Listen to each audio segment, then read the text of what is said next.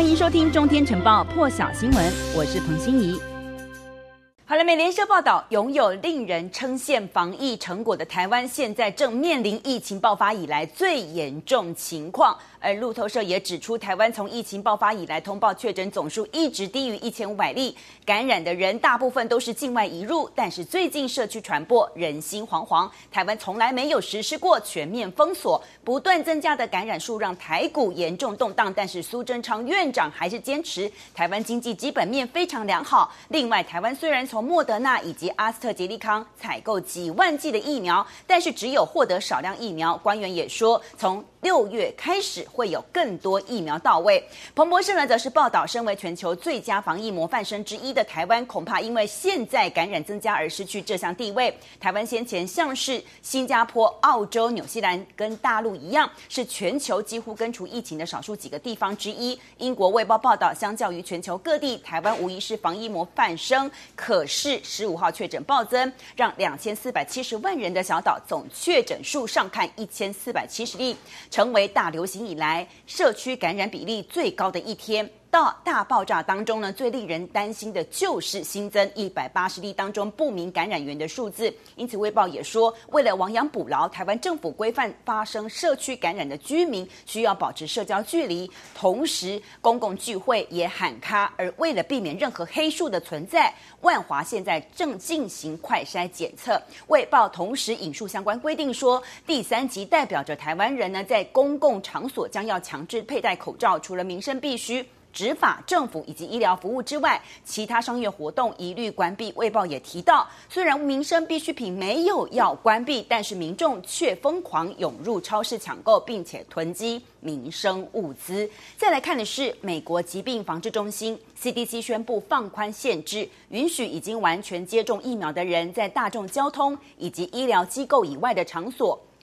都可以免戴口罩，而现在美国大约六成成年人已经接种至少一剂疫苗，确诊率下降。最近一个星期以来，平均每天新增确诊三万八千例，但是世卫组织却说，疫苗可以挽救生命，但是只靠疫苗本身还不够。世卫首席科学家也强调，疫苗没有办法百分之百的预防感染，即使接种了疫苗，还是可能感染病毒，只是症状不至于严重，或者是甚至无症状。在有病毒传播的地方，还是应该戴上口罩。因为接种疫苗不代表不会感染，或者是不会将病毒传染给别人，因此需要保护措施，例如戴口罩，还有拉开距离等等，一直到各国都获得保护力的人数达到一定的水准。病毒传染传染力才会降到最低。世卫科学家也指出，现在很少有国家已经到了一种可以解除防疫限制的程度。那要取消口罩的规定，也必须考虑所在国家的疫情强度，还有病毒传染的状况，以及疫苗接种率。即使疫苗接种率很高，如果病毒传染力呢，它这个比例呢还是很多的话，也不应该拿掉口罩。提醒病毒不只有一种，解除限制和正在传染的病毒量以及毒株有关，不能只看疫苗的接种率。香港特首林郑月娥传说现在锁定公务员，尤其是香港警方，非常鼓励前线警员接种疫苗，并指出。警务人员如果在这个月底还没有接种的话，又不能提交两个星期之内的检测记录。如果没有合理的原因，可能就会受到纪律处分。言下之意就是要求香港警察赶快接种疫苗。日本 NHK 报道，日本重症患者现在累计一千两百三十一人。再创疫情爆发以来新高纪录，而东京都最近七天平均每天新增病例八百七十六点四例，还是比前一个星期要来得多。上海今天开始对入境人员实施十四天隔离观察之后，继续展开七天的社区健康监测，而且每天早晚两次自己量体温，非必要不外出，避免前往人聚的地。比较多的地方，还有外出的时候都要佩戴口罩，也不能参加群聚性的活动。世卫组织呢，现在将印度变种病毒 B. 点一点六一七列为引发疑虑变种之后呢，现在印度西孟加拉邦通报单日新增病例高达两万一千例，当地医院已经都是患者了。而且呢，他们现在宣布，十六号开始到三十号呢要封城十五天，因为专家呢将当地疫情的整个大爆发矛头指向四月的时候才举行过的大型地方选举。当时呢，当地的合格选民超过八百万人，而且呢，为了这场选举还设立了超过一万个投票所，才会引发疫情爆发。现在西孟加拉邦呢封城期间。所有所有的商店以及大众运输都将要暂停营业，也禁止所有政治娱乐还有宗教的集会。晚上九点到隔天的凌晨五点要实施宵禁。而为了遏制这个变种病毒扩散，特别是印印度的变种病毒，菲律宾移民局说要禁止印度、巴基斯坦、斯里兰卡。尼泊尔以及孟加拉的旅客入境，将这个入境的这个限制呢延长到五月三十一号，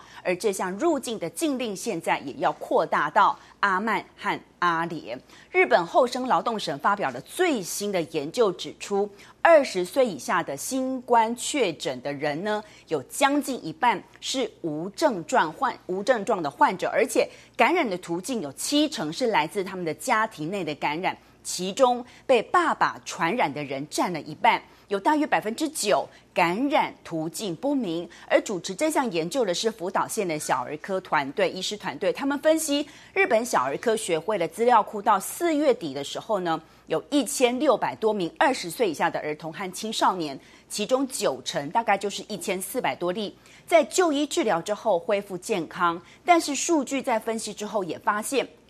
因为变种病毒传播的原因，儿童病例数跟这个重症患者都有增加的趋势，因此研究团队的成员就提出警告，绝对不可以掉以轻心，大人不要把病毒带回家。就是预防小儿感染的重要方法。再来看的是国际间的现场画面，以色列和控制加萨走廊的巴勒斯坦激进组织哈马斯持续冲突。以色列对加萨密集的空袭持续大约一个小时。这个画面是在昨天晚上的时候传出来的。行动之前呢，以色列在行动之前还要求这一栋大楼内的人员全部撤离，但是并没有说明当时要轰炸这栋大楼的原因。结果，这栋十二层楼的这个建筑物后来整栋被夷为平地，里头呢，除了有一般民众居住之外，同时，也是美联社和半岛电视台办公室的所在地。白宫呢，后来推文说，美国在大楼被炸之后，直接和以色列进行沟通，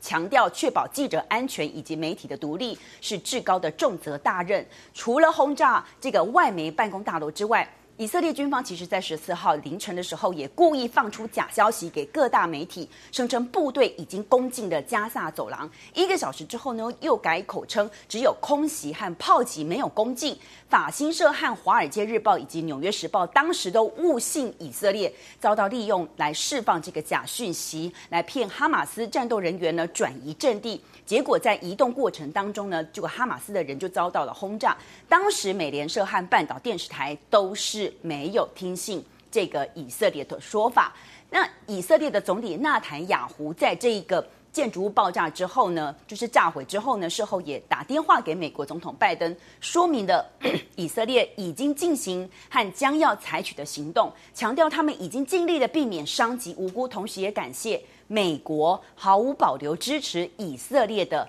自卫权。纳坦雅胡同时声明，重申军方所说的，大楼里头呢是有巴勒斯坦的武装组织，就是哈马斯的情报单位。因此，他们预先警告民众，先疏散之后，以色列才发动空袭。巴勒斯坦则说。自治政府的主席呢，阿巴斯呢，他们也和拜登进行了通话，是拜登就任美国总统之后呢，两人第一次的通话。阿巴斯呢，发言人说，这一次的通话非常的重要，但是呢，没有交代内容。那美国白宫呢，在拜登和阿巴斯通话的声明里说了，拜登坚定承诺透过这个谈判来达成以巴冲突的解决方案，认为这是最公平而且持久的方式。拜登也对阿巴斯强调，哈马斯组织必须要停止向以色列来发射火箭。对于拜登和纳塔雅胡的通通话呢，其实呢，两人呢并没有进一步的说明。而美联社指出，军方示警称，声称一个小时之后呢，发动空袭之后，大楼就被三枚的飞弹击中，所幸工作人员都安全的撤离。美联社执行长。普鲁特呢，他表达震惊以及恐惧。半岛电视台的代理执行长苏瓦格呢，也谴责以色列的目的就是要让外国媒体噤声，根本就是触犯了战争罪。更多精彩国际大事，请上中天 YT 收看完整版，也别忘了订阅、按赞、加分享哦。